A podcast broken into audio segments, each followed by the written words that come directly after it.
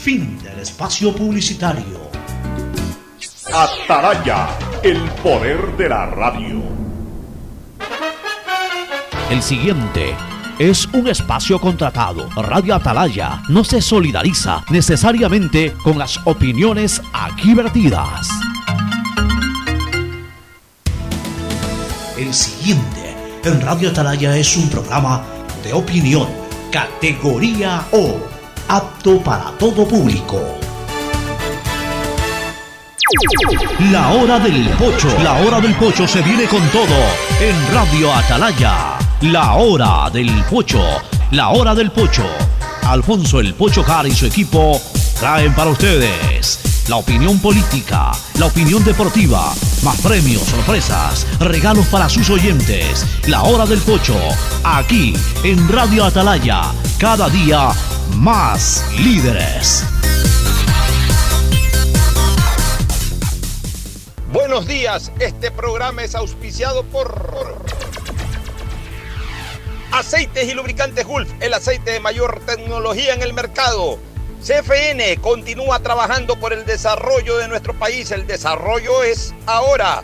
Con Claro, conéctate más sin pagar más. Ahora vas a poder disfrutar del doble de gigas para que puedas navegar el doble en tus redes, tu trabajo y tus estudios. Universidad Católica Santiago de Guayaquil y su plan de educación a distancia, formando siempre líderes. Banco del Pacífico, el Banco Banco, con su línea de crédito Reactívate Ecuador al 5% de interés a tres años y con los primeros seis meses de gracia. CNT y los mejores paquetes prepago, tu chip con más de 3 gigas para navegar y minutos a todas las operadoras. Recibe además Facebook y WhatsApp. Cámbiate a CNT, conectémonos más.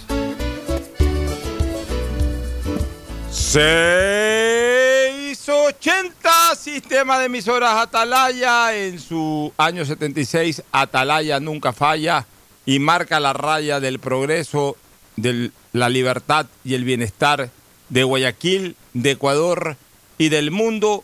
Por eso es cada día más líder un nombre que ha hecho historia, pero que todos los días hace presente y proyecta futuro en el Dial de los Ecuatorianos. Hoy, fecha histórica cívica para los argentinos. Hoy es 9 de julio del año 2020. Felicidades a los argentinos. De razón también que Alcidito se identifica bastante con la albiceleste, ¿no? Eh, no había caído en cuenta eso. Siempre está escuchando a los argentinos, a Longobardi, a las radios argentinas desde las 3, 4 de la mañana. Ya está el CIDES escuchándolos. Cuando hay mundiales está pendiente de lo que hace Argentina. Y eso se debe a que Alcidito nació un día de Argentina, un 9 de julio. Ya lo festejamos, ya lo celebramos Alcidito en El Paso. Ya le decíamos un feliz cumpleaños por este, el mejor de sus días y también un saludo muy especial a todos los argentinos que nos sintonizan. Hoy es el Día Nacional de Argentina eh, y además es una fecha que es muy difícil de olvidarse porque los que vamos siempre a Buenos Aires transitamos por la 9 de julio, que es la principal avenida, es la 9 de octubre de, de, la ciudad de Buenos Aires realmente, pero muy ancha, espectacular realmente, es una avenida impresionante, espectacular en donde está el obelisco. Entonces es imposible olvidarnos de un 9 de julio como la fecha histórica de los argentinos. En todo caso, un saludo a todos ellos.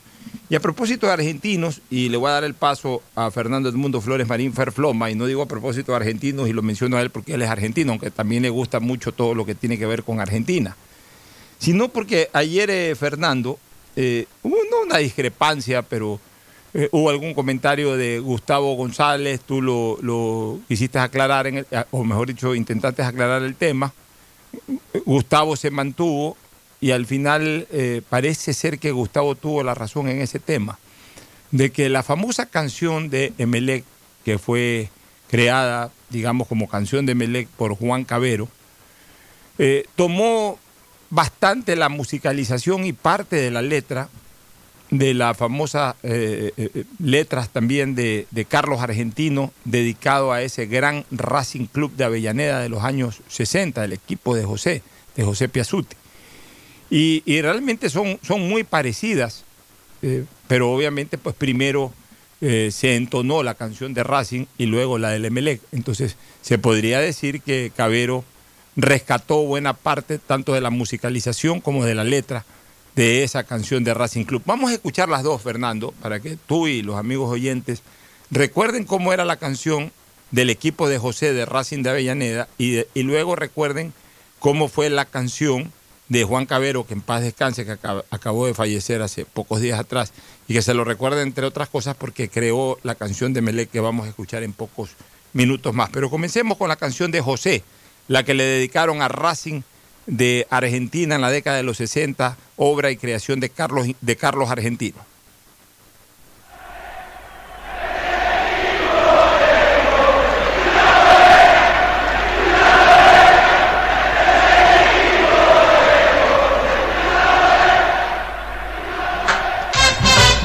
Este año la academia, el Racing Club se pasó. Y en el fútbol argentino es el cuadro sensación, sin estrellas ni vedetes, siempre luchando con fe, así gana los partidos el equipo de José. Carrizo, cejas y vaciles, con Mori, Martín y Perfumo, Díaz, Maquio Martinoli, Rodríguez, Cárdenas y Rulli el equipo azul y blanco que nadie puede vencer, dirigido desde el banco por el mago Juan José. Y ya lo ve, y ya lo ve, es el equipo de José. Esa es, la, esa es, la, canción de Carlos Argentino dedicada a Racing Club de Avellaneda en la, en la década de los 60, ese gran equipo de José, de Masquio y de todos esos que eh, han mencionado y han recordado en esa canción. Ahora recordemos la que se creó a favor del Emelec, ese gran equipo del Ballet Azul también de la década de los 60.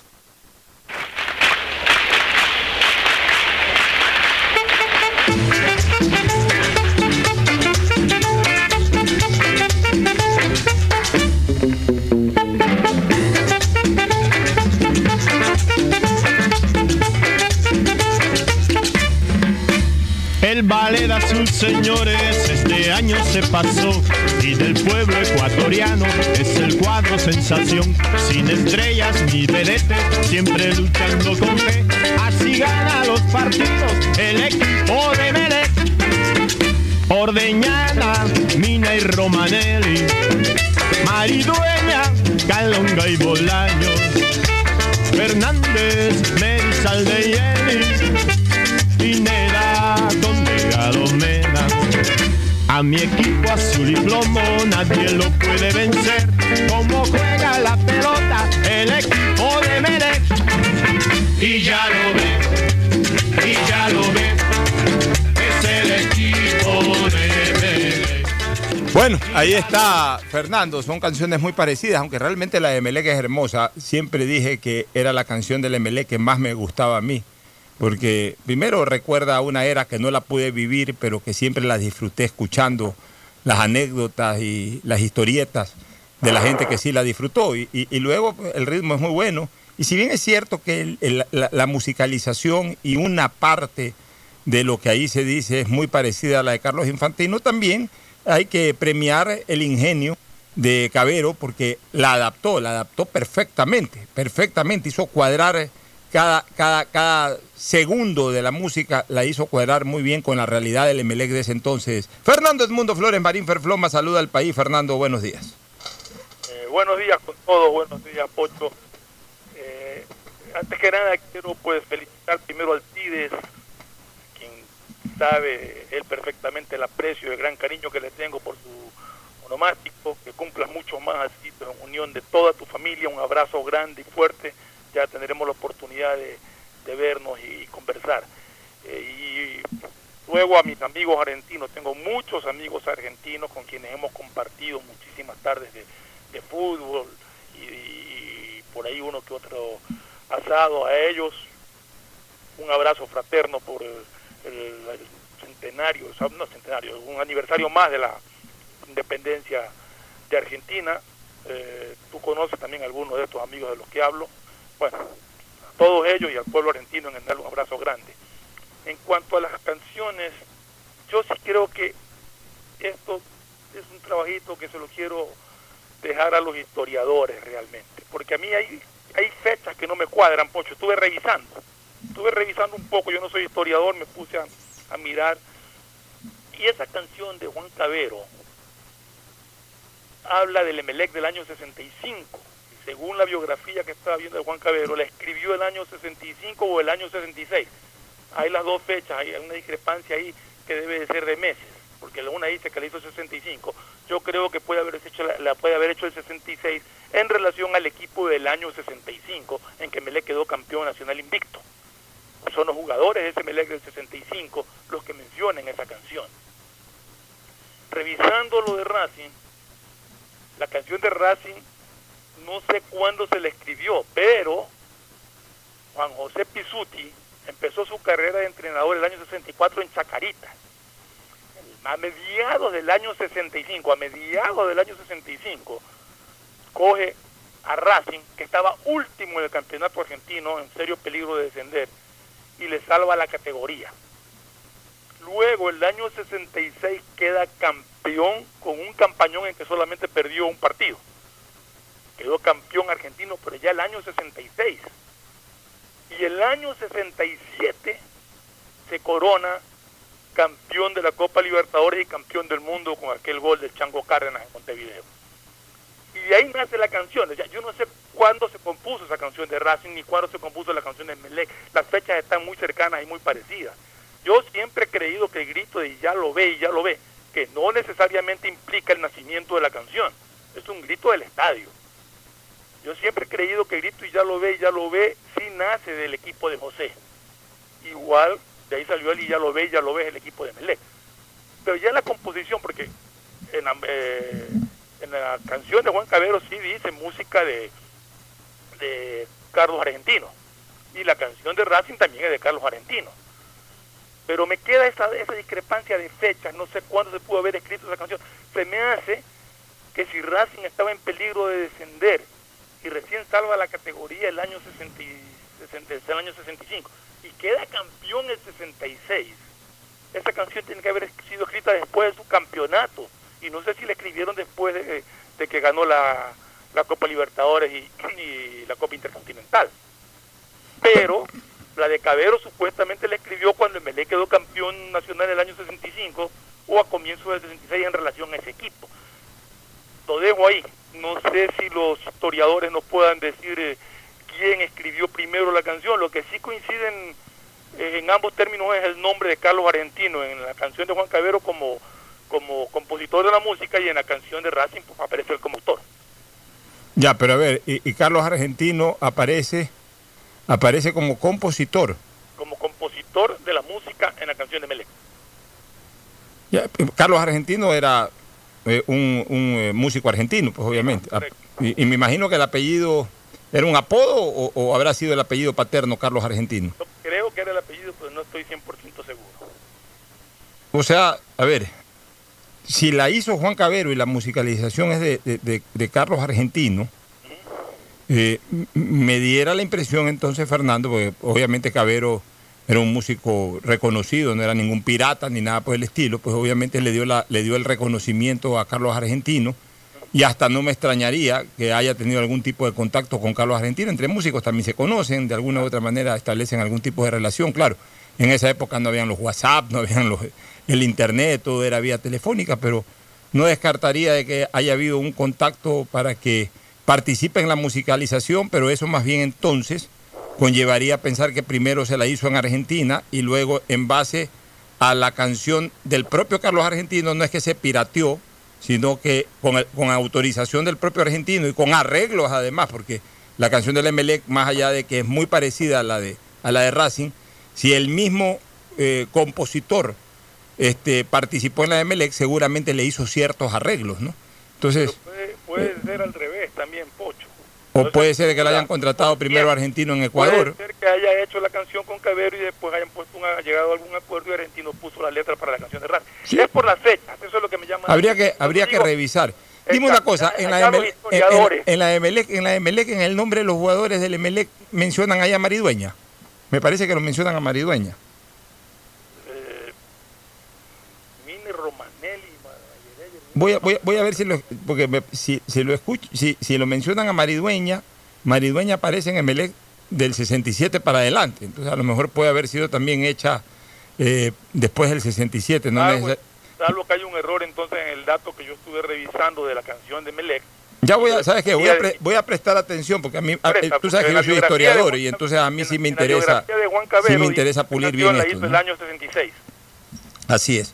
Bueno, Pero, 66. En pero en todo caso- caso fue un, fue un lindo tema que puso ayer a consideración este Sí, eh, me, puso, me puso a investigar un poco el origen de la canción de Racing y, de, y, de- y- y- me puso también a investigar un poco eh, la campaña de Juan José Pi- Pizzuti, que pues realmente fue y sigue siendo un ídolo eterno en Racing, ¿no? Ese equipo de José fue algo inolvidable en Argentina por la forma en que, en que ganó el campeonato y luego por, por la conquista, como te digo, de la Copa Libertadores y de, y de la Copa Intercontinental.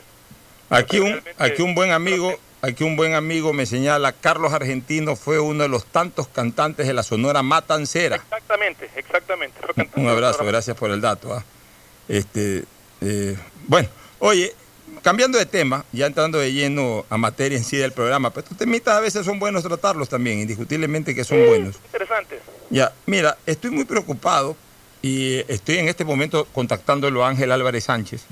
Estoy muy, estoy muy preocupado porque hay una información de la ABC de España, del diario ABC, que dice el coronavirus avanza en España con una curva similar a los de principio de marzo. Antes permíteme saludarlo también a Manuelito Adún, Manuelito Adún, que, abrazo, Manuel. que en pocos días más se estrena en el sistema de emisoras Atalaya con ese programón vespertino que tienen junto a Edgar Pelusa Bustamante. No Desde creer el que 18 de julio de 2 y media a 3 y media se refuerza de verdad la programación vespertina del sistema de emisoras Atalaya con Edgar Pelusa Bustamante y Manuel Adún Chedraui.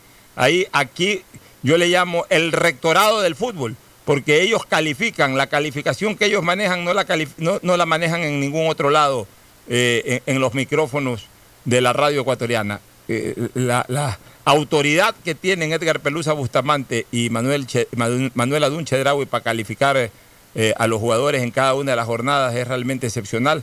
Así que vamos a tener ese programón vespertino que viene desde hace muchos años de Superca 800, pero que ahora ha anclado en Puerto Seguro, que es el sistema de emisoras Atalaya. Así que ya le estaremos dando la bienvenida a Manuel Adún Chedraui y a Edgar Pelusa Bustamante, pero anunciamos su, pro- su muy próxima incorporación a partir del lunes 18 en Atalaya. Manuel siempre nos escucha porque me he topado algunas veces con él y siempre me comenta de que, nos, que, que escucha nuestro programa. Así que un abrazo, Manuel, y bueno, bienvenido. ¿no? Bueno, mira, el coronavirus está avanzando actualmente en España con una curva muy similar a la de principios de marzo. Mm, medio preocupante, ¿no? Concretamente a la semana del 5 al 11, poco antes de que se decretara el estado de alarma. O sea, como arrancó en marzo, pero antes del estado de alarma. Claro, Eh, el en- inicio de la pandemia en marzo. Sí, en siete días se pasó de 237 a 2.128 positivos y según el último informe del Ministerio de Sanidad, en los últimos siete días han dado positivo 2.347 personas, dicen en España. Eh, comparación en la evolución de contagio de coronavirus y, ponen, Está el cuadro ahí, ¿no? sí, ponen el cuadro, este, la evolución en julio es, es bastante, es bastante parecida a la evolución a inicios de marzo. De todos los nuevos contagios durante la última semana, la mitad se han registrado en Cataluña, donde hay varios brotes activos. El que más preocupa a Sanidad es el de la comarca del Segría, en Lérida. La siguiente comunidad en número de contagios es Madrid, con Eso me 273. po- Eso, eso Eso me preocupa a mí, porque. Madrid fue el epicentro, como decir Guayaquil. Exacto, fue el epicentro y ahora está rebrotando. Eso, eso me preocupa bastante. Sí, me preocupa que, que- que hay cierto rebrote en Madrid este, en los últimos siete días y le sigue Aragón con 223 contagios. En Galicia, Ahora, cuento una cosa. Eh, mi hijo Ricardo, tú sabes que él vivió por siete años. tiene sus amistades por allá. Tiene muchísimos amigos allá. Y él me decía que, que en España realmente la gente es como que si no pasara nada en los bares, en los restaurantes. O sea, una vida completamente normal, como que si no hubiera pasado nada. Yo te digo una cosa, Fernando. Probablemente eso de ahí incida en esto. Acá, de todas maneras, tú sales y tú ves a la gente con las mascarillas, con las precauciones, con eh, pues, eh, cerradas las discotecas, los bares, eh, los restaurantes a un porcentaje solamente de su capacidad. Entonces, yo creo que sí hay unas diferencias y que tenemos que seguirla manteniendo. Este cuidado que tenemos acá, tenemos que seguirlo manteniendo. Yo te digo una cosa, Fernando. Yo quiero felicitar tanto a las autoridades de San Borondón como de Guayaquil. Y quiero felicitar sobre todo a, la pobla- a las poblaciones de San Borondón y Guayaquil. Porque yo por todos lados, por donde ando, en Guayaquil y también en San Borondón, a nadie veo sin mascarilla. O sea, se hizo, se hizo una costumbre positiva el hecho de usar mascarilla. Y, y veo que en los lugares en donde va la gente se guarda la distancia. O sea, ya se vive lo mínimo. Porque eso es para mí vivir lo mínimo. Pero la gente eh, asumió la responsabilidad de vivir lo básico, de vivir lo mínimo. Pocho, que en todos los locales a los que tú por algún motivo pasas o, o entras, está bien marcado en el piso la distancia que tienes que mantener. O sea, La verdad que, la verdad que aquí. aquí como pegó duro este tema, la gente aprendió. Y como bien dice eh, la mención popular, la sangre, eh, ¿cómo es? La letra con sangre entra. Aquí nos costó muertos, aquí nos costó cargar muertos, aquí nos costó, nos costó no poder enterrar muertos. Aquí Bueno, nos España, costó en Madrid también. ver, sí, en Madrid también ver a la gente morirse a la entrada de los hospitales. Aquí nos costó sangre, sudor y lágrimas más que nunca bien puesta esa frase, sangre, sudor y lágrimas, nos costó, pero nos enseñó. Y la gente le cogió miedo y dentro del miedo respeto a este tema y la gente se ha sometido a las instrucciones de las autoridades competentes. Las autoridades competentes se están manejando bastante bien en cuanto a lo cauto. A veces nosotros mismos tratamos de impulsarlos un poquito más hacia la liberación, eh, pero mantienen bien, están actuando con mucha responsabilidad. Y creo que al menos a nivel de Guayaquil y de San Borondón, las consecuencias de ser los extremadamente cautos, extremadamente cautos, nos está garantizando un estado sanitario que no se está quebrando. Y eso es importante, versus en otros lados, en donde no es que hay un rebrote brutal, no es que nuevamente ya están otra vez con lo mismo, pero ya comienzan a darse señales y esta enfermedad nos ha enseñado de que le damos un, chanche- un chancecito y por ahí se disparan y puede ser eh, realmente molestosa. Lo que sí creo, este, Fernando, definitivamente es que por lo menos ya se conoció a la enfermedad. Y ya el grado de letalidad y de mortalidad de la enfermedad no va a ser la misma, así hayan nuevos infectados, así hayan rebrotes, lo que sea. Bajo ningún concepto puede haber este, ya problemas vinculados a una mortalidad tan intensa como la que hubo en España o en Italia o acá mismo en Ecuador en los primeros días de la pandemia. Ya, ya la enfermedad está conocida. Ya se la maneja mejor, ya ya se sabe eh, eh, a dónde ataca, ya se sabe también cómo atacársela, cómo frenársela. Entonces todo eso es positivo. Bueno, sigamos con la noticia. Además, el ministro de Sanidad, Salvador Ila, ha declarado este jueves en una entrevista en Antena 3 que los brotes activos en nuestro país han ascendido a 73, mientras que ayer eran 67, se está hablando de España, claro.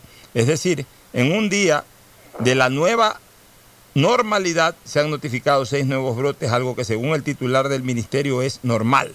Bueno, así lo, considera. Y las ha referido a las medidas tomadas en Aragón, Mariña y la comarca de Sergría como valientes y ha asegurado que, va, que van surtiendo efecto. Me consta que se han hecho esfuerzos para tener las capacidades asistenciales y de vigilancia necesarias, dice el ministro. Eso sí, algo que diferencia las semanas previas al estado de, aler- de al- de alarma con estas últimas semanas es que según el ministerio se están detectando mejor y más rápidos los nuevos casos de coronavirus, lo que permite a las autoridades actuar más pronto. Ante los rebrotes es clave la detección precoz y la actuación contundente para atajarlos, ha indicado ILA. No obstante, en este contexto, algunas comunidades autónomas como Baleares y Cataluña han decidido imponer en todo momento el uso de mascarillas para evitar rebrotes. También ha endurecido las medidas en cuanto a la mascarilla en Ordicia, donde los positivos ascendieron a 58 ayer jueves. Sobre la posibilidad de que volverá a decretar el estado de alarma, ILA ha asegurado que no hay ninguna previsión de que el gobierno lo declare de nuevo, ya que las comunidades autónomas tienen la capacidad de decretar confinamientos quirúrgicos en zonas limitadas. Bueno, esa es la información que tenemos, que no nos deja de preocupar, pero le he pedido a Ángel Álvarez que esté atento. Así que Ángel, buenos días. Ante el surgimiento de esta noticia en España, me gustaría que tú estando allá nos aclares un poco mejor la cosa. ¿Qué, está pasando en España? Eh, me preocupa este tema, Ángel, cuéntanos. Sí, hola, ¿qué tal? Buenas tardes, Alfonso. Un saludo muy cordial desde Madrid a ti y a todos tus compañeros del programa y por supuesto también a todos tus oyentes. Eh, hace tiempo que no hablaba contigo, la verdad que la situación se ha ido normalizando y bueno, y había pocas cosas que contar, salvo el lento caminar hacia una normalidad que desafortunadamente no acaba de llegar y, y a la luz de las cifras que estamos eh, revisando el día de hoy y el día de ayer, pues posiblemente tarde aún más de lo que esperábamos. Eh, en España el estado de alerta se, se, suspendió el 21 de junio. En ese momento eh, ya no había obligación de confinamiento ni realmente todo el mundo podía empezar a realizar más o menos sus actividades normales siempre y cuando se mantuviese la mascarilla, la, utilizar la mascarilla y, y cierto distanciamiento social. ¿no? Desafortunadamente, 15 días después, eh, contamos más de 70, 80 rebrotes en toda la geografía nacional, con un aumento progresivo de infectados. Eh, cierto es que cada vez se hacen más pruebas, ¿no? y entonces es lógico que haya más infectados. Pero, eh, sin ninguna duda, está habiendo una curva que, si la comparas, es una curva muy similar a la que teníamos a principios de marzo.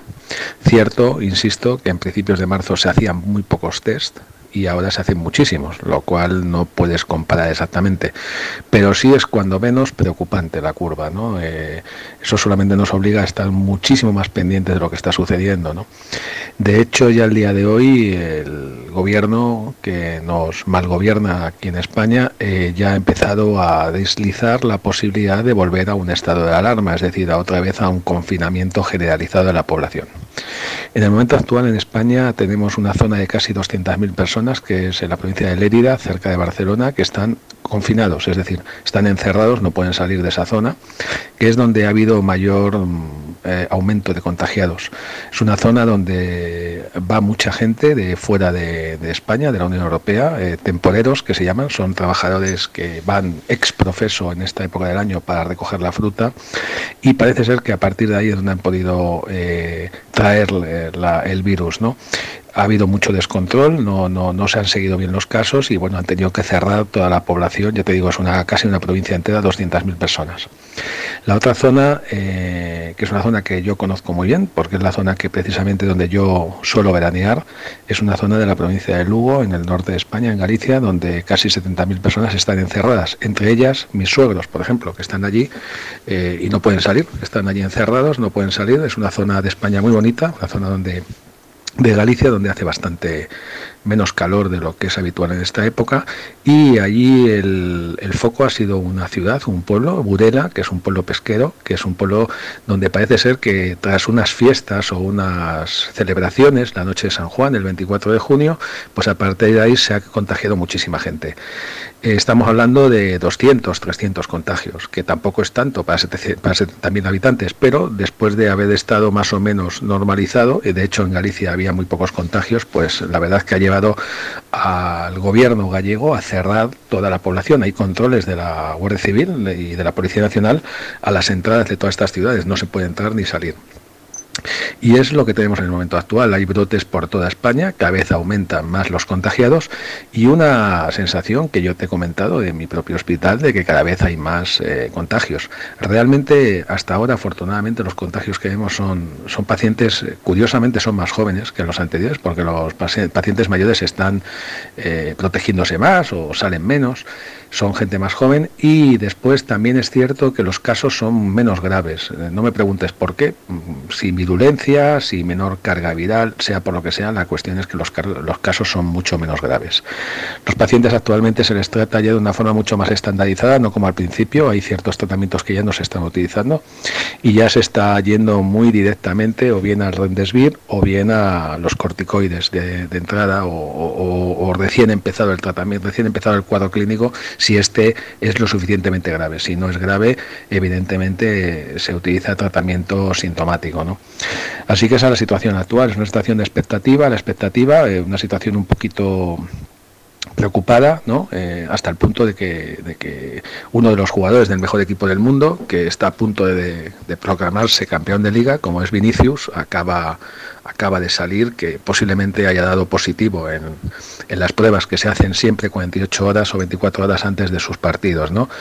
Eh, esto es así, esto es una enfermedad que la tenemos ahí, que podemos cogerla con absolutamente cualquiera y ahora con eh, aquí en España al menos, con al haber abierto la mano y al haber quitado lo que era el estado de alarma y al permitir que toda la población realice más o menos una actividad normal, evidentemente es mucho más fácil que los pacientes se contagien. ¿no? Y bueno, es algo con lo que se contaba. ¿no? Eh, ¿Hasta qué punto seremos capaces de soportar esto? Pues no lo sé, ojalá se pueda, ¿no? El problema, o tal como yo lo veo, el problema es que se está adelantando un poco a lo que se pensaba. Esto se pensaba que podía suceder un poquito más adelante, en septiembre, octubre, lo que es el otoño aquí en España. Pero desgraciadamente está sucediendo pues mucho antes, ¿no? Y es lo que te puedo contar por ahora. Eh, solamente desearte lo mejor para ti, eh, un abrazo muy fuerte y un abrazo también y un saludo muy cordial a todos tus compañeros del programa y por supuesto a todos tus oyentes. Eh, aquí desde Madrid, un abrazo, te saluda Ángel. Hasta luego. Sí, hola. Bueno, muy bien. Gracias Ángel. Preocupante el tema, este, Fernando. Preocupante el tema porque Fíjate tú, o sea, la enfermedad no se va. Claro que ya no es letal como antes, pero no se va. Está en el ambiente. Eh, eh, está problema, está ahí. Entonces, lo, el lo- problema lo- es que un contagio masivo te vuelve a llenar hospitales y se vuelven a sí, crear pero- problemas. entonces, pero, pero aquí entonces, ¿qué podemos hacer? Porque eh, mientras no aparezca la vacuna, Cuidarlo como nos hemos venido cuidando. sí está bien, pero tampoco es vida como estamos viviendo. O sea, Supuestamente, para fines de año ya está la vacuna lista. ¿no? Escúchame, quizás yo creo que hay que enfocar otro debate, Fernando. ¿Cómo poder eh, manejar la infección eh, más domiciliariamente? Yo creo que, yo creo que, que- que eso está faltando un poquito. O sea, estamos dependiendo mucho que ante cualquier situación de coronavirus busca el médico y, y- y- y- y busca el hospital o busca la clínica. Bueno, pero tengo entendido que en los hospitales mucha gente llega y los hospitales los examinan y in- incluso casos positivos que no son serios los derivan nomás a su casa, a su Sí, por eso te digo, pero, pero es que, la, es que la, la- la infección está ahí. O sea, como, como dijo Ángel Álvarez, es mucho menos letal. Acá también se ha dicho, es mucho menos letal. Eh, ya, ya la gente no se muere. Aquí en Guayaquil hace rato que no, no hay muertos por coronavirus. Incluso ya está menos muertos que en, en condiciones estadísticas ordinarias de años anteriores. Quito, Pocho. Ah, ¿Perdón? Que lo que nos preocupa bastante ahora es Quito, la situación en Quito. Preocupa Quito, preocupa otros lados, pero, Muy, muy fuerte. pero podría volver a preocuparnos a nosotros. Pero, Claro. pero eh, ya, pero lo que te quiero decir es de que, eh, o sea, esto no es como, como por ahí, a lo mejor al- al- en algún momento pensábamos, bueno, aguanta, aguanta como macho, como se dice vulgarmente, aguanta, aguanta que ya por junio, julio ya esto se va. Esto no se va a ir.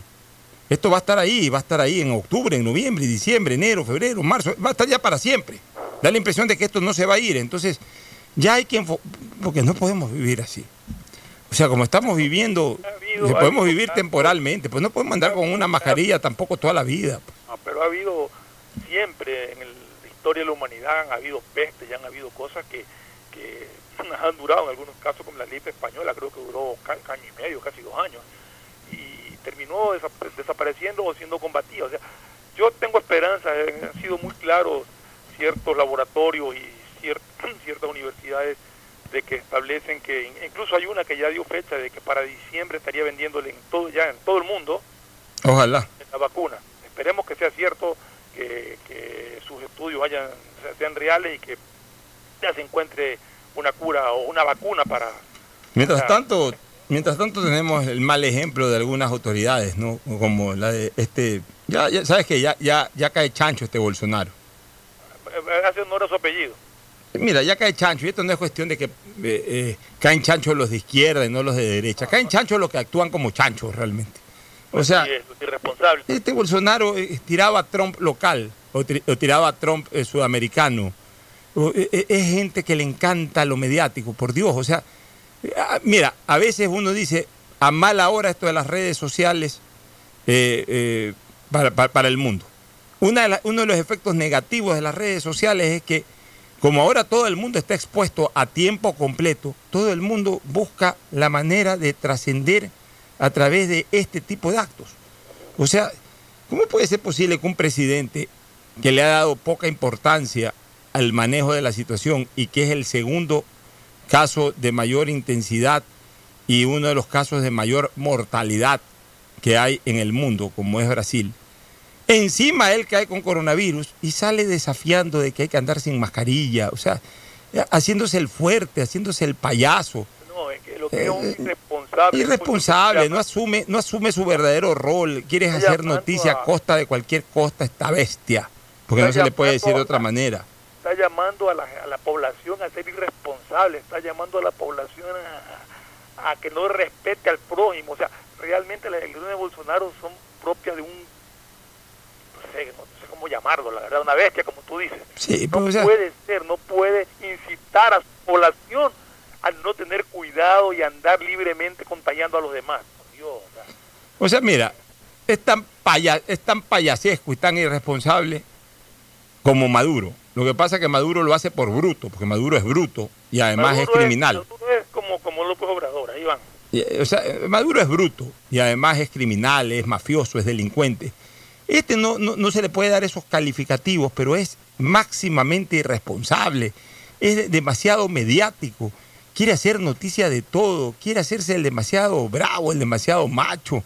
O sea, e- e- estas actitudes de manejo de coronavirus, esta reacción de él mismo ante ya la enfermedad eh, apostada en su propio cuerpo, lo único que denota es la actitud de un irresponsable al que le queda inmenso el manejo de un país inmenso, como es Brasil. O sea, a este le quedó Brasil grande. Brasil le puede quedar grande a cualquiera porque es un país tan grande que a cualquiera le puede quedar grande. Pero este le quedó inmenso. O sea, a a este le quedó más grande, más grande que a una hormiga del Maracaná. Así, o sea, Esta- pandemia tan grande como, como el Maracaná para una hormiga ha sido ese país para este Bolsonaro. esta pandemia desnuda eh, la pobreza de, de espíritu o la pobreza mental de alguna gente.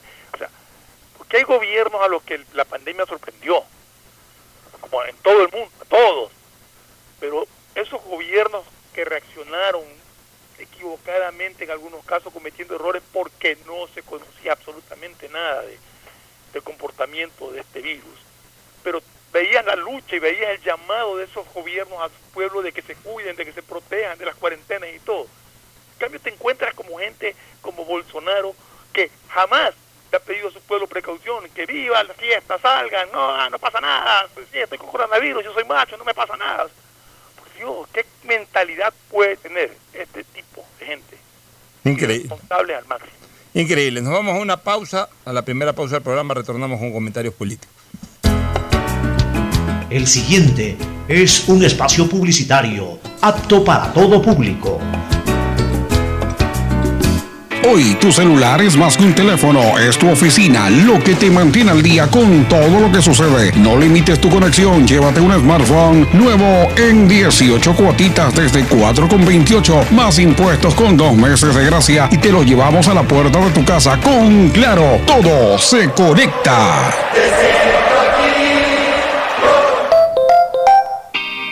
¿Qué más, mis brosters? Somos Giga y Minuto. Habla bien, esos manes CNT saben. Pero de Leif. Y con sus paquetes prepago de 1 a 6 dólares, recibes 2 gigas en redes sociales. Y muchos megas adicionales para navegar. Sí cachaste, ¿no? Pero more than you.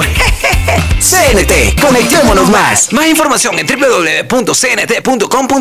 Han sido días difíciles para el país, pero al igual que tú, no nos rendimos y seguimos empujando por el desarrollo. Por eso el gobierno de todos, a través de la CFN, destinó más de 50 millones en financiamiento para capital de trabajo, con su producto Pyme Express. Hoy, son más de 800 pequeñas y medianas empresas beneficiadas, que darán un gran alivio a sus negocios y así cuidar los empleos de miles de familias ecuatorianas. Trabajas por el desarrollo, nosotros para apoyarte, para seguir avanzando, porque al Ecuador lo reactivamos todos. CFN. Toda una vida. El Detrás gobierno de de cada todos. profesional hay una gran historia. Aprende, experimenta y crea la tuya. Estudia a distancia en la Universidad Católica Santiago de Guayaquil. Contamos con las carreras de marketing, administración de empresa, emprendimiento e innovación social, turismo, contabilidad y auditoría, trabajo social y derecho. Sistema de educación a distancia de la Universidad Católica Santiago de Guayaquil. formando líderes siempre. Hola profesores, ¿sí sabían que CNT tiene los juegos más pepa de la web? ¡Hablen bien! Recargando este 6 latas, recibes sin costo una suscripción a CNT Gamers, el portal con los juegos más top para que no pares de divertirte. CNT, conectémonos más. Más información en www.cnt.com.es. Algo cambió y se siente. De a poco nos vamos reactivando, a pasos cortos pero seguros, sintiendo que podemos volver a una nueva realidad para recibirte con la misma calidez de siempre. El Aeropuerto Internacional José Joaquín de Olmedo abre nuevamente las puertas de Guayaquil, reiniciando las operaciones de los vuelos comerciales con 30% de sus frecuencias habituales y cumpliendo un estricto protocolo de bioseguridad aprobado por el COE Nacional. Autoridad Aeroportuaria, en coordinación con la Alcaldía, te recuerdan que a Guayaquil la levantamos juntos. Que Guayaquil viva en sus calles y avenidas. Cuando regreses de la calle a tu caleta, déjalo al coronavirus afuera. Así como también deja tus zapatos y la ropa que usaste. Pon todo en una funda y luego lávalo con harto detergente y jabón. Y tú, pégate un buen baño antes de darle un abrazo a tu familia. Recuerda, esta guerra la ganaremos sin balas. Que Guayaquil viva y que viva Guayaquil. Porque a Guayaquil la levantamos juntos. Un mensaje de la Alcaldía de Guayaquil. Si quieres estudiar, tener flexibilidad horaria y escoger tu futuro, en la Universidad Católica Santiago de Guayaquil trabajamos por el progreso en la educación, ofreciendo cada día la mejor calidad. Estamos a un clic de distancia. Contamos con las carreras de marketing, administración de empresa, emprendimiento e innovación social, turismo, contabilidad y auditoría, trabajo social y derecho. Sistema de educación a distancia de la Universidad Católica Santiago de Guayaquil, formando líderes siempre. Llegó el momento de volver a abrir las puertas a la ilusión, de prender las luces a un futuro mejor, de empezar de nuevo. Presentamos Crédito Reactiva de Ecuador, un crédito con fondos del gobierno nacional para micro, pequeños y medianos empresarios, al 5% de interés. Recíbelo ahora y empieza a pagar en 6 meses, hasta 36 meses plazo. Llegó el momento de reactivar la producción y proteger el empleo. Juntos saldremos adelante. Banco del Pacífico. A Ecuador, lo reactivamos todos. el gobierno de todos. Es mejor nunca tener que escuchar.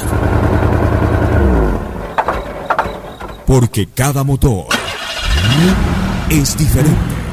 Desde hace 104 años, Lubricantes Gulf mantiene la más alta tecnología y calidad en línea de aceites para motores a diésel y gasolina. Está hecho con una fórmula especial para dar excelente protección a todo tipo de motores, evitando el desgaste prematuro de pistones, anillos y árbol de levas, ayudando a mantener limpio el motor y libre de depósitos que se forman por las altas o bajas temperaturas. Dele a su motor lo que se merece.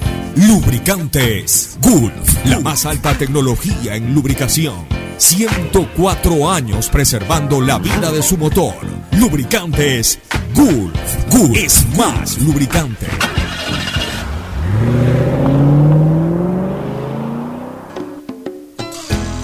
Fin del espacio publicitario. Usted está escuchando un programa de opinión, categoría O, apto para todo público. Bueno, retornamos, este, Fernando, vamos con lo político. Ayer eh, se dio lo que se había anunciado, es decir, la coalición entre algunos movimientos de izquierda vinculados en el pasado con el expresidente Correa y que vuelven a hacerle el paraguas para, yo no diría su retorno electoral, pero sí para eh, participar bajo el auspicio político de él, porque tenemos que reconocer que Rafael Correa es una marca registrada electoralmente, bajo el auspicio político de él, a las diferentes dignidades. Es, es, un, es una especie de ser sin cabeza. a ver, sin cabeza visible en cuanto tiene que ver a, a, la participación, aunque sabemos quién es la cabeza de todo, que es el propio expresidente de la República, pero sin una cabeza visible. Entonces, eh, es un ser sin cabeza visible, no digamos que sin cabeza o sin cara visible. Definitivamente, Correa va a liderar esta corriente, pero no se sabe absolutamente de nada de quiénes podrían ser los candidatos, ni en qué forma serían candidatos.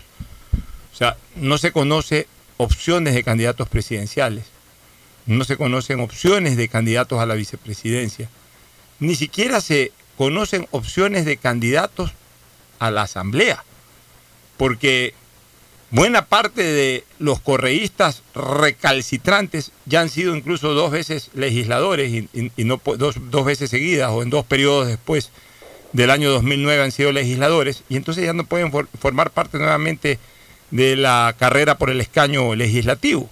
Háblese de Marcela Aguinaga, háblese de Gabriela Rivadeneira, no sé si Pavel Muñoz solamente participó en uno y tiene chance para participar en otro, pero en cambio Pavel Muñoz hablan de que podría ser candidato a la presidencia de la República.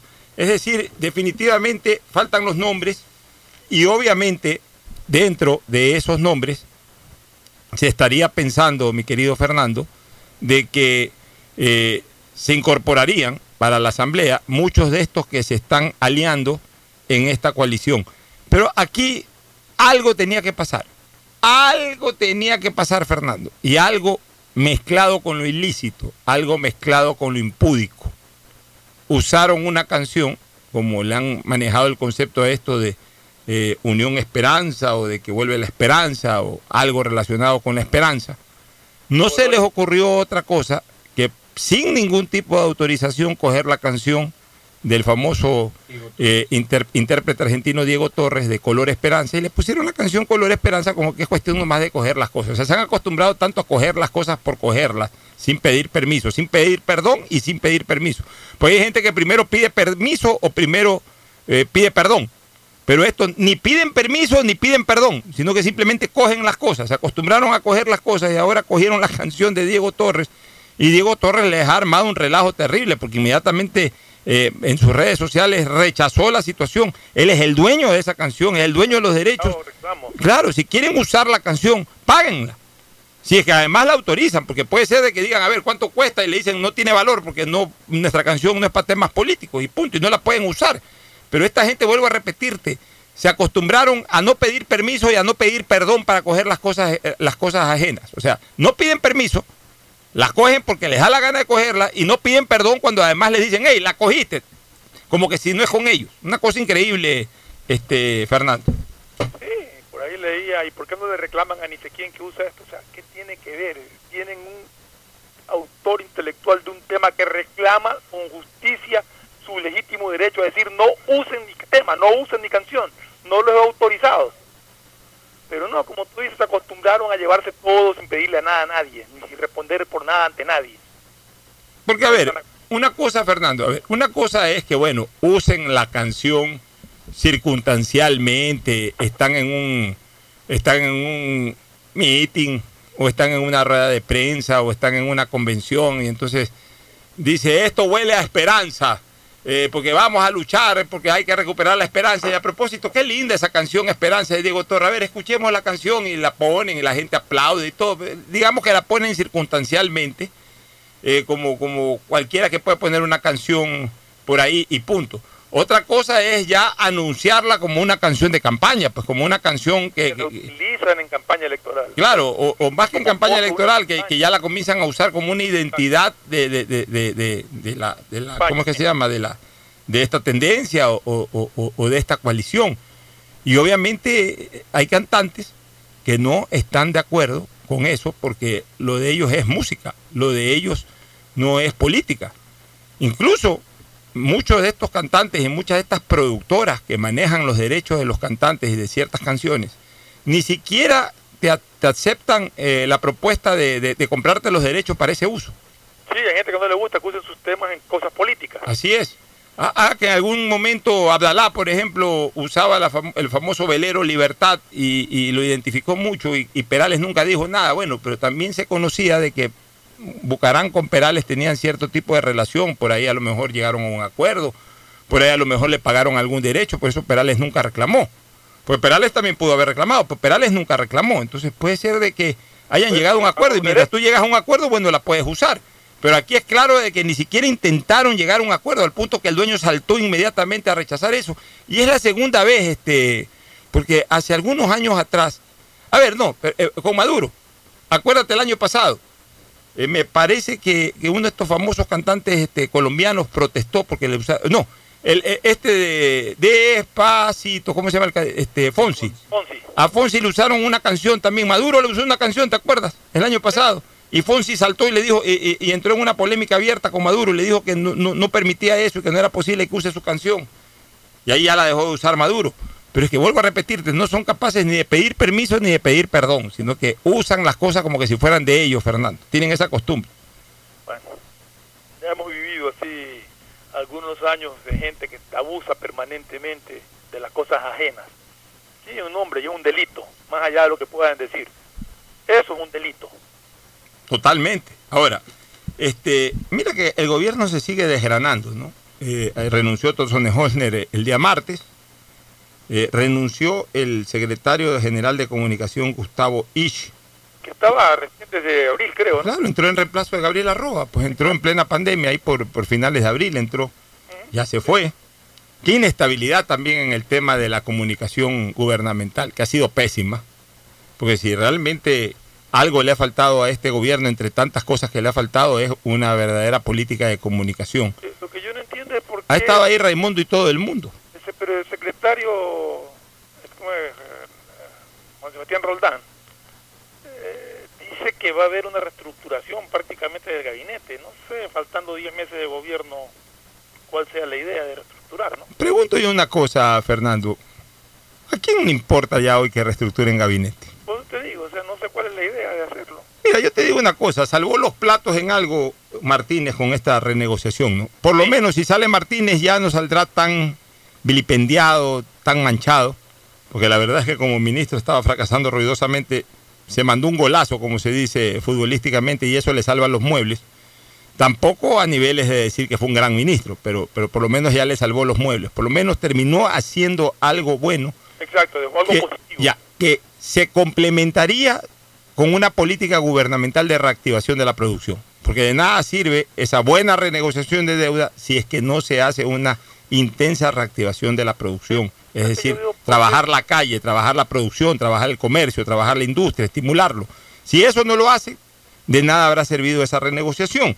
Lo que yo veo es una reestructuración. ¿Quién está dispuesto a aceptar un cargo en un gobierno tan desgastado como este? Bueno, cualquiera por ser ministro ¿Qué falta? Solamente alguien para decir sí, ministro. para el currículum. Se mueren de ganas, no, olvídate. Mañana se va Perico de los Palotes del Ministerio tal. Hay una lista de 10 o 15 que comienzan a llamar, nómbrame, nómbrame, nómbrame. Es una desesperación ahora por, por los cargos públicos, es una desesperación por el currículum, por el título de ministro, por el título de vicepresidente. Uy, No te imaginas cómo se están peleando por esa vicepresidencia de la República. la terna para vicepresidente todavía no... Bueno, yo tengo mi tesis, mi querido Fernando, y me la jugué el día lunes con esa tesis y la reitero. Para mí, el gobierno debería de intentar, pienso yo que va a intentar poner a María Paula Romo Bueno, eso coincidimos. como vicepresidente. Eso coincidimos. Ya, y yo fui más allá el día lunes y reitero. Para mí, si María Paula Romo es elegida vicepresidenta de la República, ella entrega el gobierno el 24 de mayo del 21. Mira que te lo doy casi firmado. Yo lo veo, a la- a- una vez que María Paula Romo sea vicepresidenta de la República, yo lo veo a Lenín hacer lo que no iba a hacer con Otto, lo que mucho menos con Vicuña y peor con, con Glass. Que es ya a pocos meses de salir, señalar cualquier eh, motivo causal de enfermedad para dejar el gobierno y, permitir que Romo lo entregue. Y, hacerle cumplir el sueño a esta señora de ser presidenta del Ecuador dos meses, tres meses, cuatro meses, porque le tiene una adoración y sabe que el sueño de esa señora solamente se podrá lograr por esa vía, porque electoralmente va a ser muy difícil. Esa, esa es una hipótesis que tengo.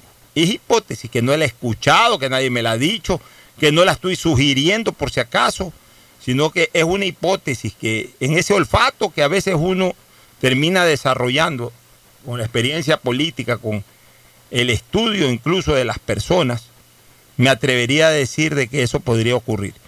Si no la pone en la terna, eh, obviamente pues no habría ido por ahí la cosa. Si no la pone en la terna, entonces pues eh, eh, ¿cuál sería el futuro de María Paula Romo? ¿Ser Pero- candidata por ruptura o por alguna coalición de gobierno? Lo que yo veo es que reúna los votos en la asamblea, si es que la pone en la terna para nominar. Bueno, pero a ver, pero poner en la terna no significa ni que renuncie, porque ella no necesariamente tiene que renunciar para ir en No, la no terna. estoy diciendo eso, estoy diciendo que veo difícil que Ya. la nominen. Pero ella la pone. No, eh, no que eh, la nominen, que la elijan. ya, pero puede ponerla como primero de la terna, primera de la terna a María Ajá, Paula Romo, indistintamente de lo que ya ocurre en la asamblea. Pues si, si no la eligen a ella y eligen al segundo o tercero, también son, también son personas de confianza de Lenín Moreno. No, pero a eso me refiero. Ya, lo, lo que te quiero decir, ese, ese riesgo. Yo no sé si puede reunir los votos necesarios para que le elijan a María Paula Romo o haya alguna coalición y diga, no, ella no, pues vamos con este como, como alternativa, lo cual implicaría que la señora Romo siga en su papel de ministra. ¿no? oye, lo que te quiero decir es que hay también una pugna por estar en esa lista, en esa terna. Todo el mundo quiere ser ahora vicepresidente. Ya me imagino. Ya. Eh, otro, otro que se va es el ministro de Relaciones Exteriores, que yo, yo sí le quiero reconocer a José Valencia Mores, porque fue de, de- de- de los pocos segmentos gubernamentales que generaron una rectificación en 180 grados. Además, haberse deshecho de Assange, ya, ya con eso... No, eh, eh, el acercamiento con los Estados Unidos. O sea, a ver, el canciller evidentemente sigue instrucciones del presidente en temas de política internacional. Decir que el viraje de la política internacional corresponde al canciller y no al presidente sería injusto, porque al final de cuentas el presidente es el que toma las decisiones. Pero ¿cuál, pero ¿cuál fue lo bueno de este canciller? Que lo asesoró bien y que no le metió presión negativa, sino que digamos que no le metió tampoco presión positiva, pero por lo menos lo sugería, lo, lo asesoraba, lo apoyaba en ese viraje, cosa que no encontró con la señora Espinosa, sino al contrario, pues la Espinosa sí le metía presión negativa. La- la- la- mira, oye, yo estaba pensando hoy día, Fernando, mientras, tú sabes que, y lo he dicho, mientras yo manejo, me vengo para la oficina, me vengo para la radio, ando pensando temas para el programa, ¿no? Eh, tips para poder comentar también. Yo pensaba una cosa, hoy todo el mundo anda molesto, criticando y pidiendo máximas sanciones para todos estos abusivos que han mal usado el tema de los carnets de discapacitados. O sea, que han fraguado algo, que, que han hecho esta cuestión a espaldas de asambleístas, que a espaldas han sacado carnet, de funcionarios públicos, de ciudadanos comunes y corrientes, que a espaldas de todo el mundo camufladamente eh, han sacado carnet de discapacitados y, han hecho mal uso de esos carnets, entonces la gente está indignada. Pero yo pregunto una cosa, y esa misma indignación no la debimos tener, que tú y yo sí la tuvimos, pues no la debimos tener cuando también a espaldas del Ecuador esta descarada de María Fernanda Espinosa hizo lo que hizo en el tema de la diplomacia por, el tema Sánchez, de darle una nacionalidad a escondidas, de- de querer meterlo a escondidas incluso dentro del rol, eh, dentro de la nómina de, plenipotenciarios ecuatorianos en Londres. O sea, eso es peor que lo de los discapacitados.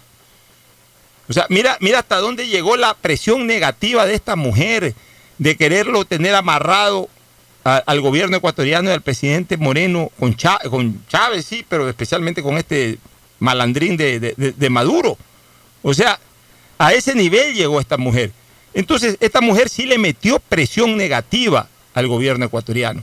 Esta mujer sí abusó de la amistad que tenía, que ya no la tiene, que tenía con el presidente Moreno y que su esposo tenía con el presidente Moreno, para meterle presión negativa, o sea, para llevar al Ecuador a malos pasos de política internacional. Entonces, yo que le reconozco al actual canciller, que una vez ida esta señora Espinosa, por eso siempre le agradeceré a la ONU. Para mí, la única razón positiva de existir de la ONU para Ecuador fue que se llevó a esta mujer. Sea, yo te digo una cosa, le agradezco en el alma a la ONU, porque gracias a que esta mujer se le despertó la ambición de ser secretaria general de la ONU, y ya te diría hasta una cosa yo, creo que hizo bien el presidente en apoyarla para que sea secretaria de la ONU, porque gracias a eso se la sacó de encima. Y gracias a que se la sacó de encima, entró una persona de carrera que sí conoce de política internacional y que no solamente que le quitó esa presión negativa para, estas, para estos malos pasos en política internacional al presidente Moreno y al gobierno del Ecuador, sino que seguramente lo asesoró bien. Y como consecuencia de aquello tuvimos mejores relaciones con otros países, especialmente con Estados Unidos, marcamos una distancia total y hasta enemistosa con Maduro, tiramos abajo esto de Assange, lo, lo entregamos a Sánchez, lo sacamos de la, de la embajada, o sea, de un 0 sobre 10 en calificación que tuvimos en política internacional, yo diría que en política internacional este gobierno marca después de la salida de Espinosa, niveles de 9 sobre 10. Debe de ser uno de los espacios de gobernabilidad de mejor calificación del gobierno ecuatoriano, gracias a este señor que se está re- retirando. Bueno, él era un diplomático de carrera y tengo entendido por el nombre, el nombre que he escuchado para reemplazo de- del ex canciller Valencia es el señor Luis Gallegos, que también es otro diplomático de larga trayectoria. Sí, ojalá, ojalá mantenga la línea, ¿no? Sí. Ojalá mantenga la misma Bueno, línea. se supone que es de la misma línea de, de comportamiento, son, son de carrera, o sea, vamos a ver si, si primero si lo nombran y segundo el comportamiento que tenga, pero aparentemente por nombre parece acertado.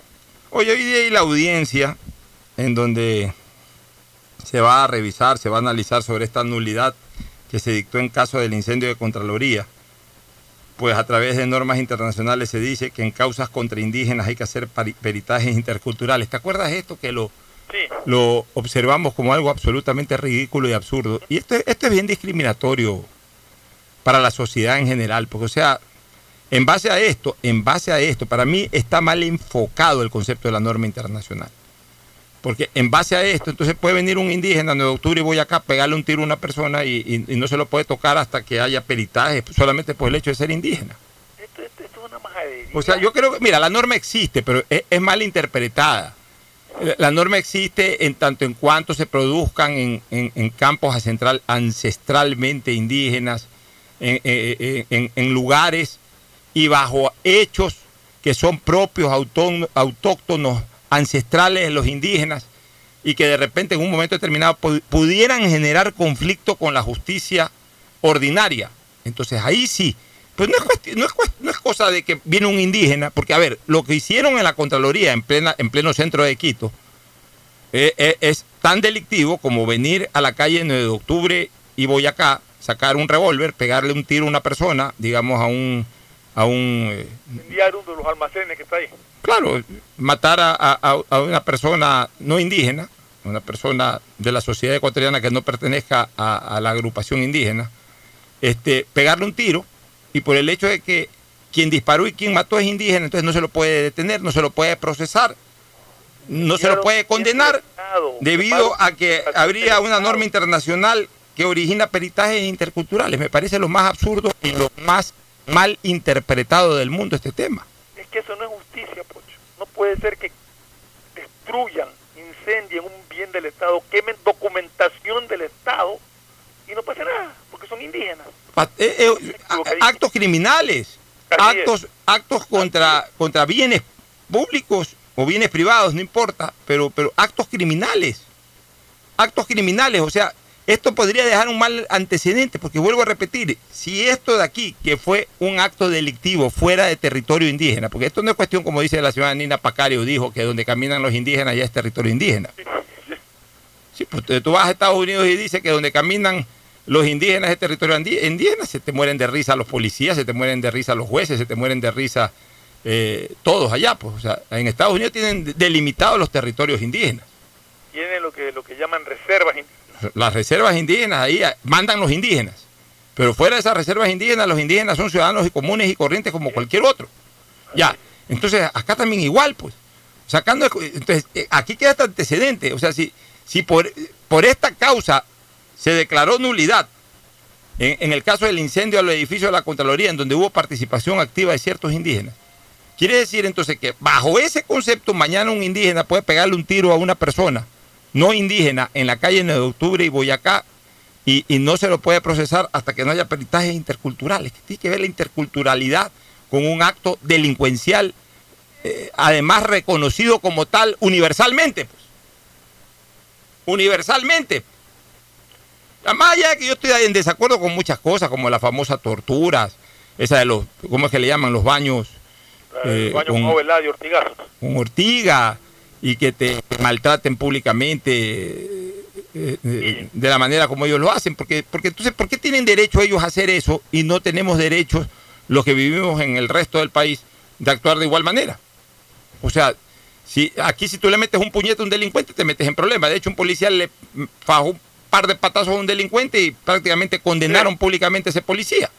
Pero en cambio ellos, los indígenas, en su territorio sí pueden caerle a ortigazo limpio y a latigazo limpio a todo el mundo, o sea, a generar un tipo de tortura. Pueden agredir a la policía. Pueden agredir a la policía, pueden impedir que la policía entre, o sea, estamos mal. Estamos mal con este criterio de interculturalidad, que es muy discriminatorio, o sea, todo para ellos, nada para el resto.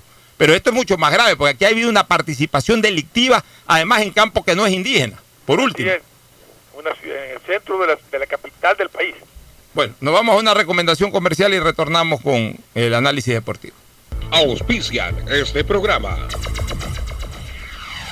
Aceites y lubricantes Gulf, el aceite de mayor tecnología en el mercado. Acaricia el motor de tu vehículo para que funcione como un verdadero Fórmula 1 con aceites y lubricantes Gulf.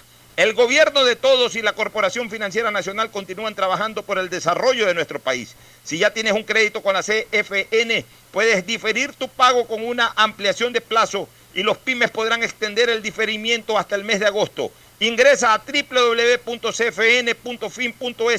CFN, el desarrollo es ahora.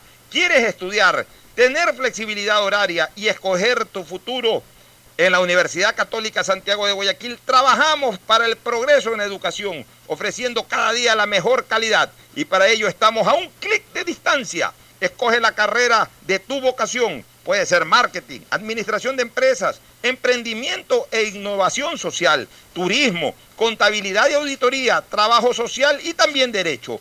Consulta en nuestra página web mayor información y esquemas de admisión. Universidad Católica Santiago de Guayaquil, formando siempre líderes. CNT te trae los mejores paquetes prepago de 1 a 6 dólares. Recibe Facebook, WhatsApp y muchas gigas adicionales para que no pares de navegar. CNT, conectémonos más. Llegó el momento de volver a abrir las puertas de tu negocio con el crédito Reactívate Ecuador impulsado por el gobierno nacional al 5% de interés a 36 meses y los primeros 6 meses son de gracia. Solicítalo hoy en el Banco del Pacífico, el Banco Banco del Ecuador. Ahora vas a poder disfrutar del doble de gigas para que puedas navegar el doble en tus redes, tu trabajo y tus estudios. Y también compartir el doble con tu familia y amigos. Activa el nuevo paquete prepago de 2 gigas que viene con más llamadas ilimitadas a 5 números claro, 100 minutos a otras operadoras y gigas gratis para llamar y videollamar por WhatsApp y Facebook Messenger. Solo por 5 dólares. Conéctate más sin pagar más. Estamos en la hora del pocho. En la hora del pocho presentamos Deportes, Deportes.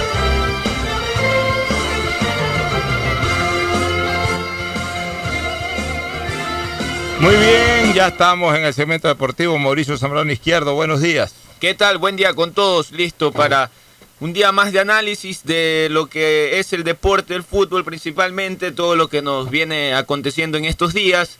Eh, novedades de, de lo que sería el reinicio del campeonato. Le cuento que hoy está en estos momentos reunido el presidente de la Liga Pro, eh, el señor Miguel Ángel Lor, junto con las autoridades del COE Nacional para tomar una decisión del reinicio del campeonato que sería, bueno, el- la fecha que, que está estipulada por parte de Liga Pro es que se reinicie en la próxima semana.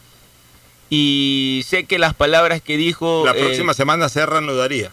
O sea, la decisión de... Ese es el, el deseo de la Liga Pro. O sea, el 17 Pero, a de ver, julio. Exactamente, pero- ese es un deseo, aún no está ¿Cómo- confirmado. ¿cómo, cómo quieren reanudar un campeonato cuando no le han permitido a los equipos hacer fútbol en conjunto? Exactamente, es lo que yo digo, aún no han hecho fútbol y es una de las no quejas de... ¿Cómo quieren reanudar el campeonato el 17? Es absurdo. Sí, sí, y es una de las quejas de, de los entrenadores porque ya, ya es momento de bajar las cargas a los jugadores. Y No pueden quieren- estar con un, un mes o mes y pico solamente haciendo Claro, trabajo solo físico. fuerzas, físico, claro, exactamente. Pero eh, una de las palabras que hoy eh, lo entrevistaron antes de llegar, antes de entrar a la reunión al señor Miguel Ángel Lora es que la decisión está en sus manos, y le había dicho al COE Nacional, que ellos van el día de hoy a sustentar el protocolo que, que ya han enviado para poder eh, reiniciar el fútbol en Ya, el... pero yo estoy de acuerdo y ese es un tema que debe de salir al debate. Estoy de acuerdo con lo que acaba de decir Fernando Flores. Los equipos de fútbol no han hecho práctica futbolística. Ojo, No. por supuesto se sobreentiende que no puede haber partidos amistosos, pero sí por lo menos en el entrenamiento. Entre ellos. Sí, pues, o sea, Yo no sé, Son no sé. menos de, no sé. de- un- a ver, un partido de fútbol, bueno, son La verdad, 22, ¿sabes una 11, cosa? Yo 11. ya- yo ya no quiero- pues, se puede, por 25 personas lo permitido que se puede. Fernando, yo ya no quiero a veces ni opinar de esto porque Dios no quiera, uno opina. No, que hay que jugar ya, que hay que entrenar, que hay que jugar. Y de repente viene un rebrote y salen los regionalistas de siempre a decir de que ahí está, que por haber, que, que el fútbol es el culpable de que haya virus en Ecuador. Así salieron la vez pasada. O sea, no entendieron de que el virus se metía por, por cualquier lado, en todos lados del mundo, y que con fútbol o sin fútbol, con básquet o sin básquet, con cine o sin cine, igual iba a llegar el virus, igual iba a atacarnos como nos atacó. Pero no, le metieron la culpa a un partido de Barcelona Independiente. Resulta que donde más nos atacaban por ese tema, que era de la sierra, después de tres meses en que no hubo un solo partido de fútbol en Quito, ahora están igualitos como estábamos nosotros.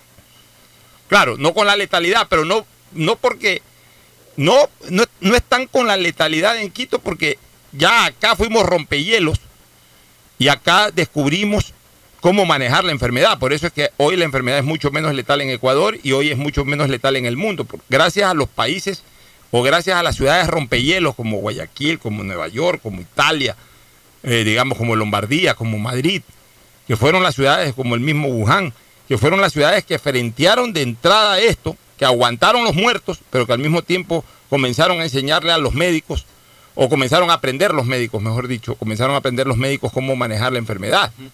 Ya, eh, por eso es que ahora en otros lugares en donde se ha desarrollado la enfermedad, existe el número de contagios, pero no existe la mortalidad. Ya, pero, pero ahí está la prueba de que el, el contagio no se debía a un partido de fútbol.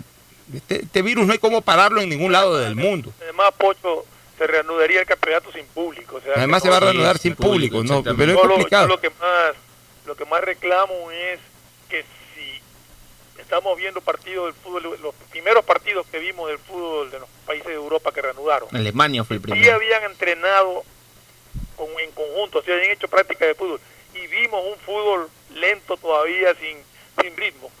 ¿Cómo queremos inaugurar un campeonato la próxima semana si todavía no se autoriza a entrenar en conjunto a los equipos? Simplemente que solamente puedan hacer grupos diferenciados de preparación física. Eso no sirve. El fútbol necesita trabajar en conjunto. Si no trabajan en conjunto va a ser muy difícil reanudarlo. Así es.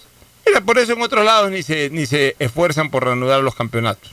En Argentina no se sabe ni... Recién mandaron un, ya, eh, la AFA también recién mandó el día de ayer un protocolo para poder reiniciarlo, pero sería para septiembre. Septiembre, octubre. Eh, septiembre. Colombia no se sabe nada. No, Perú Colombia, peor. Perú, Perú peor. No va a haber fútbol. Yo no sé qué Copa Libertadores puede haber este año. Difícil de verdad, pero lo que se Yo no sé qué eliminatorias puede haber este año. Es que la decisión de ellos que ruede el balón no se sabe cuándo. El de la Señores, este año no puede haber nada. No puede haber. Competencia internacional debería ya de- de- de- debería de suspenderse. Si finalmente, finalmente no se desarrolló nada. No, no es que se llegó a una semifinal. Claro, Distinto lo de la grupos. Champions, porque ya los cogió en, cuartos de final. A ver, pero yo no sé si la Copa Libertadores y la Copa Sudamericana, para cortarla, la puedan jugar a un solo partido en cancha neutral. Es un- una muy buena decisión y creo Sí, yo que es lo que se está haciendo. sí, pero el problema- Pero creo que sería después de pasar la fase de Perfloma, grupos, pero el yo. problema es de que el problema es de que en otros lados del continente ni siquiera eh, tienen pensado iniciar a, a jugar, eh, a entrenar antes de septiembre. Entonces no van a dar los tiempos. Pero eso ya Copa Libertadores, ya de la ¿Sabe lo que yo, sabe lo que yo haría? La Copa Libertadores reanudarla desde febrero, igualito como quedó. Con los mismos grupos y todo. Y este año no hay clasificación a Copa Libertadores. Pues, ¿qué- qué clasifi- hay, hay- hay países que a lo mejor ni terminan el campeonato. O sea, O, o que hagan un campeonato por las estadísticas nomás. ¿no habría Copa Libertadores este año. Para mí no, para mí debería de suspender. Es que no hay cómo. ¿Cómo, cómo se puede jugar? Copa? Y si Perú, por ejemplo, no arranca, eh, de- decide este año no jugar campeonato, o Colombia decide no jugar campeonato, o la misma Argentina arranca en septiembre y, y- y en octubre, o sea, esperar que los argentinos arranquen en octubre para pensar en una Copa Libertadores. O sea, porque antes no se va a poder jugar. Igual eliminatorias. Yo creo que todas las competencias internacionales tienen que ser trasladadas al, al año 2021. Todas. Las historias están previstas para, para octubre. No, noviembre. imposible. Imposible. Imposible. Entonces todo tiene que ser trasladado para, para a partir de febrero, para ver si es que ya salimos de esto. Ya no dicen que la vacuna aparece por noviembre, diciembre, ya nos vacunamos todos, ya podemos ir al estadio todos, o sea, ya, ya volvemos a la normalidad absoluta. Esta nueva normalidad es para lo básico, ni siquiera para lo básico sirve esto. ¿Tú crees que andar con mascarilla? Es necesario. Y, y- le exigimos y le rogamos a la gente que lo haga. Pues, ¿tú crees que esto es vida? Claro, incomodidad y más Yo que ayer todo, estaba pensando, oye, seguridad. yo ayer estaba pensando, pobres eh, las maquilladoras, ¿no? Yo no creo que hoy día las, las mujeres, por ejemplo, estén preocupadas de arreglarse mucho en su maquillaje, lápiz de labio y todo, ¿para qué? Pues si tienen la mitad de la, cara. ca- la cara cubierta. Para un ratito, si que van al restaurante se quitan la mascarilla para comer, ¿quién las ve? Sí, pues, o sea, esto no es vida, pues Fernando.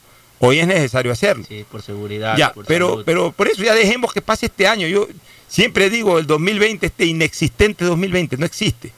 Entonces, para mí todo tiene que, todo lo que iba a darse en el 2020 tiene que arrancar en lo futbolístico de- desde febrero del 90, y- desde el febrero del 2021. La decisión de la, de la Conmebol es continuar con los torneos, yo diría que una manera de acortarlos es jugar a un solo partido en cancha neutral.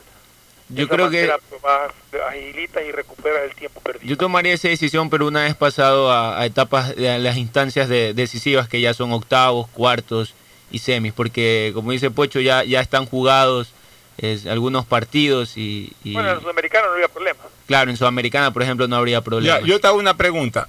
Digamos que, eh, o sea, igual celebrarás si, si tu equipo gana este año una Libertadores, una Sudamericana, pero hasta... Ah, que gané la Copa Libertadores el 2020. Pues el 2020 no hubo ni fútbol, te van a decir.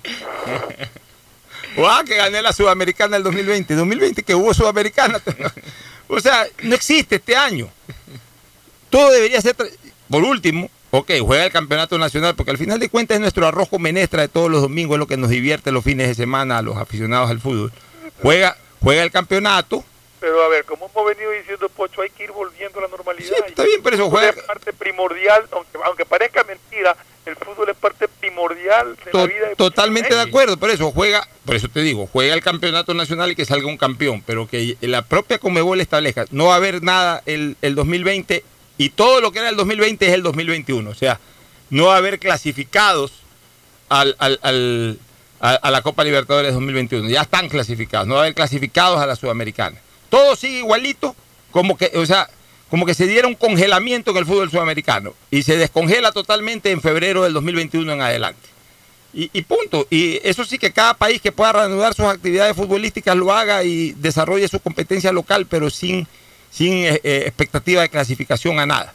Porque tampoco puedes mezclar eh, lo que no se jugó en el 2020 más lo que clasifican y todo y hay que organizar en el 2021 sería una locura. Bueno, Para mí esa, es- esa una salida salomónica. ¿Ah? Hoy día se tomaría la resolución de si se reanuda o no el campeonato o cuándo se reanuda. Acaba de finalizar eso justamente ahorita entré a Twitter para ver si eh, cómo había quedado la reunión. Finalizó la reunión entre los representantes del Liga Pro, encabezados por Miguel Ángel Lor y Roman Salazar. El director de riesgos, eh, ese, claro, eh, que etiquetan la, la- la cuenta. Mañana en sesión del COE Nacional podrá definirse una fecha para el reinicio del torneo. Le dirán 25 de julio para no darle gusto que sea el 17. Yo también pienso igual que... Y, y, bueno, como yo te dije a- eh, ayer, antes de ayer, será el, el 16 o será el 19, el 18, pero no va a ser el 17, definitivamente. Ah, Propusieron En todo el 17, pero dicen que no habría problema si comienza una semana después. Exacto, es que, es que necesitan por lo menos esa semana puedan hacer práctica en conjunto, que puedan hacer algo Bueno, de fútbol. entonces que permitan que hagan una semana de entrenamiento a full. Ya Sí. está bien. Y que arranquen el, El 25, que era como 26, el dijeron, 25. claro. pero que esta semana que viene ya puedan practicar fútbol. Vamos a una pausa, retornamos. El siguiente es un espacio publicitario apto para todo público. Hoy tu celular es más que un teléfono, es tu oficina, lo que te mantiene al día con todo lo que sucede. No limites tu conexión, llévate un smartphone nuevo en 18 cuotitas desde 4,28 más impuestos con dos meses de gracia y te lo llevamos a la puerta de tu casa con Claro. Todo se conecta.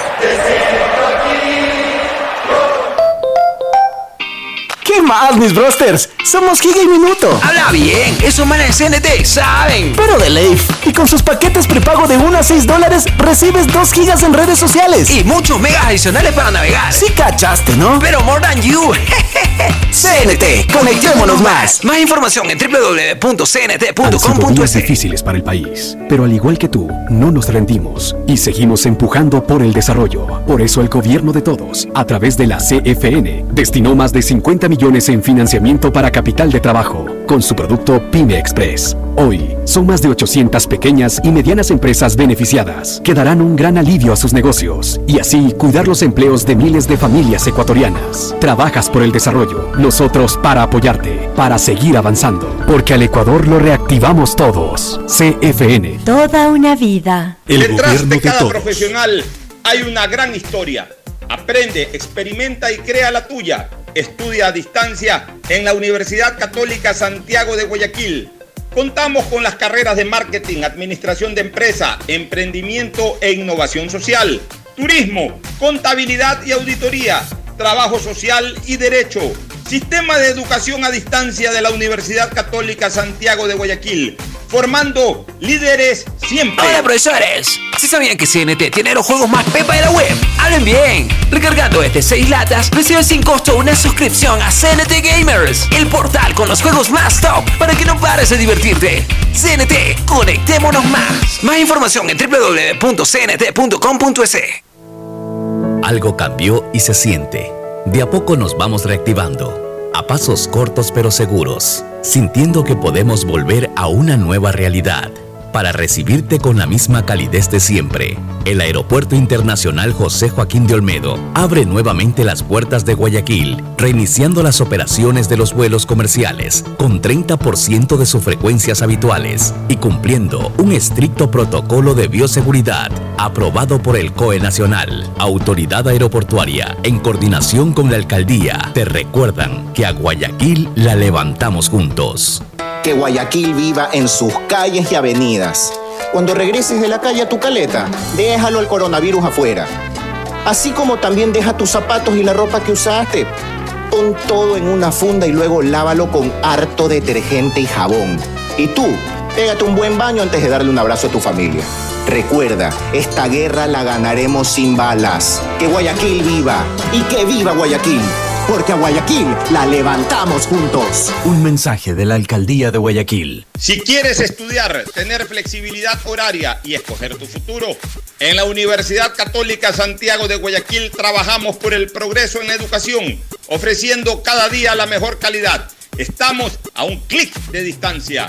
Contamos con las carreras de marketing, administración de empresa, emprendimiento e innovación social, turismo, contabilidad y auditoría, trabajo social y derecho. Sistema de educación a distancia de la Universidad Católica Santiago de Guayaquil, formando líderes siempre.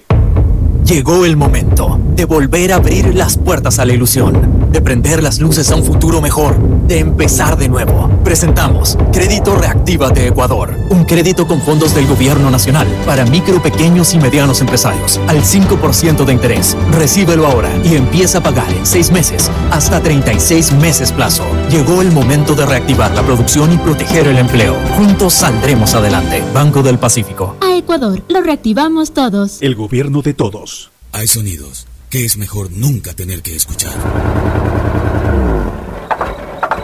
Porque cada motor es diferente. Desde hace 104 años, Lubricantes Gulf mantiene la más alta tecnología y calidad en línea de aceites para motores a diésel y gasolina. Está hecho con una fórmula especial para dar excelente protección a todo tipo de motores, evitando el desgaste prematuro de pistones, anillos y árbol de levas, ayudando a mantener limpio el motor y libre de depósitos que se forman por las altas o bajas temperaturas. Dele a su motor lo que se merece. Lubricantes Gulf, la más alta tecnología en lubricación. 104 años preservando la vida de su motor. Lubricantes Gulf.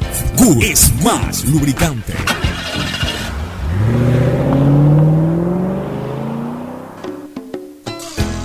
Fin del espacio publicitario. Usted está escuchando un programa de opinión, categoría O, apto para todo público. Muy bien, retornamos con Mauricio y Fernando. Otras novedades, Mauricio. Sí, mire que pensábamos que Eric Castillo se quedaba en el Cholos de Tijuana y fue transferido al Fútbol Club Juárez. Ayer se, se dio esta confirmación. ¿Cuál es este eh, eh, Fútbol Club Juárez? Ahí milita, eh, sé que juega Jefferson Intriago. Sí, el que era de liga. Exactamente. Ya, pero él ¿y juega este, este equipo que es de primera Es también. de primera, es de primera, exactamente. Oye, es ascendido. Qué pena con Eric Castillo, porque Eric Castillo tenía toda la estampa Buen para, potencial. para- Sí, rapidísimo, goleador, Fuerte. fuerte, pero Potente, ¿sabes qué? Se dedican a otras cosas, ese es el problema, que no tienen constancia, no tienen continuidad, no, no, no mantienen el mismo ritmo, juegan bien un año, después A ya mí- se inflan, se inflan en lo eh, en, en lo En social, en lo social, en lo egocéntrico, se inflan, pero se desinflan en lo futbolístico. Es increíble. Mire que otro de los que A ver, también- Fernando quería decir algo. Ah, sí, perdón. Sí, eh, que, que quería, mañana son sorteos de, de la Champions y de, la Europa, League. Eh, en la Champions tenemos clasificados cuatro equipos a cuartos de final, que son el Atlético de Madrid, el Atalanta, el Paris Saint Germain y el Leipzig de Alemania. Y tienen que jugarse partidos de vuelta entre Juventus y el Olympique de Lyon. El primer partido lo ganó a Lyon 1-0 de local. Eh, el Manchester City juega contra el Real Madrid. El primer partido lo ganó el Manchester City de visita en Madrid por 2 a 1.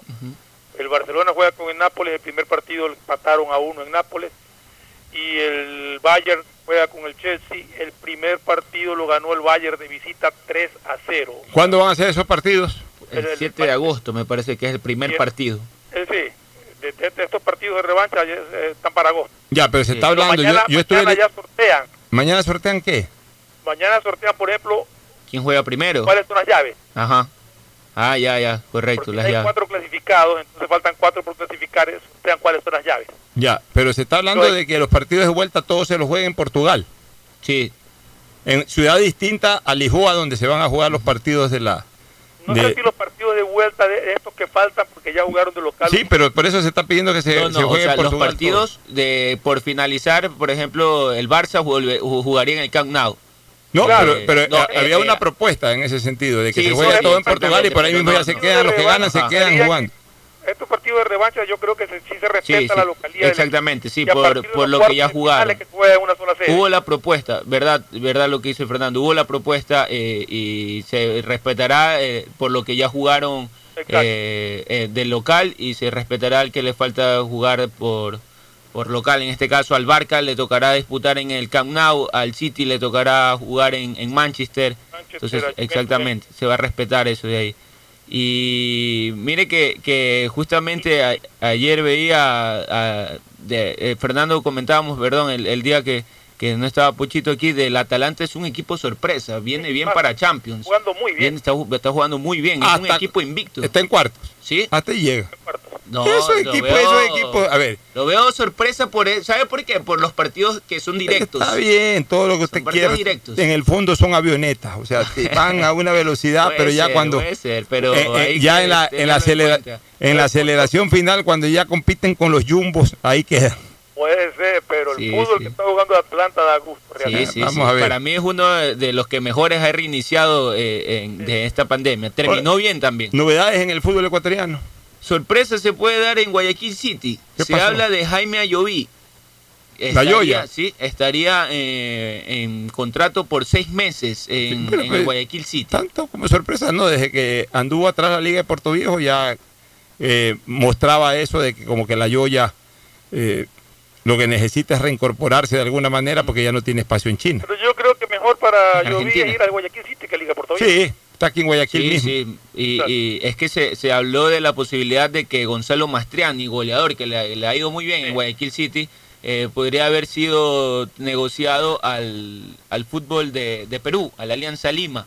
Pero el deseo es que termine la temporada y ahí para... Una buena, la- una buena dupla la Yoya con Mastriani, ¿eh? y encima tiene sigue el extranjero este que el año pasado jugó bastante bien, el que originalmente vino al Cuenca. Eh, Michael Loyo, sí. Sí, sigue. Buen equipo tiene, oye, buen equipo tiene el City. El año pasado tenía un buen equipo. Bueno, este año el City con esos jugadores que tiene debe de pelear algo más gran- más, más importante que un El noveno deseo décimo es puesto. eh, pelear eh, el torneo internacional. Sí, yo creo que tiene equipo para eso. Vamos a una recomendación comercial. El- eh, para, para despedir, el Betty ya confirmó a Pellegrini como técnico. Sí, ¿ah? hoy. Vamos a la recomendación comercial. Auspician este programa. Aceites y lubricantes Gulf, el aceite de mayor tecnología en el mercado. Acaricia el motor de tu vehículo para que funcione como un verdadero Fórmula 1 con aceites y lubricantes Gulf. El gobierno de todos y la Corporación Financiera Nacional continúan trabajando por el desarrollo de nuestro país. Si ya tienes un crédito con la CFN, puedes diferir tu pago con una ampliación de plazo y los pymes podrán extender el diferimiento hasta el mes de agosto. Ingresa a www.cfn.fin.es. CFN, el desarrollo es ahora. ¿Quieres estudiar, tener flexibilidad horaria y escoger tu futuro? En la Universidad Católica Santiago de Guayaquil trabajamos para el progreso en educación, ofreciendo cada día la mejor calidad y para ello estamos a un clic de distancia. Escoge la carrera de tu vocación. Puede ser marketing, administración de empresas, emprendimiento e innovación social, turismo, contabilidad y auditoría, trabajo social y también derecho.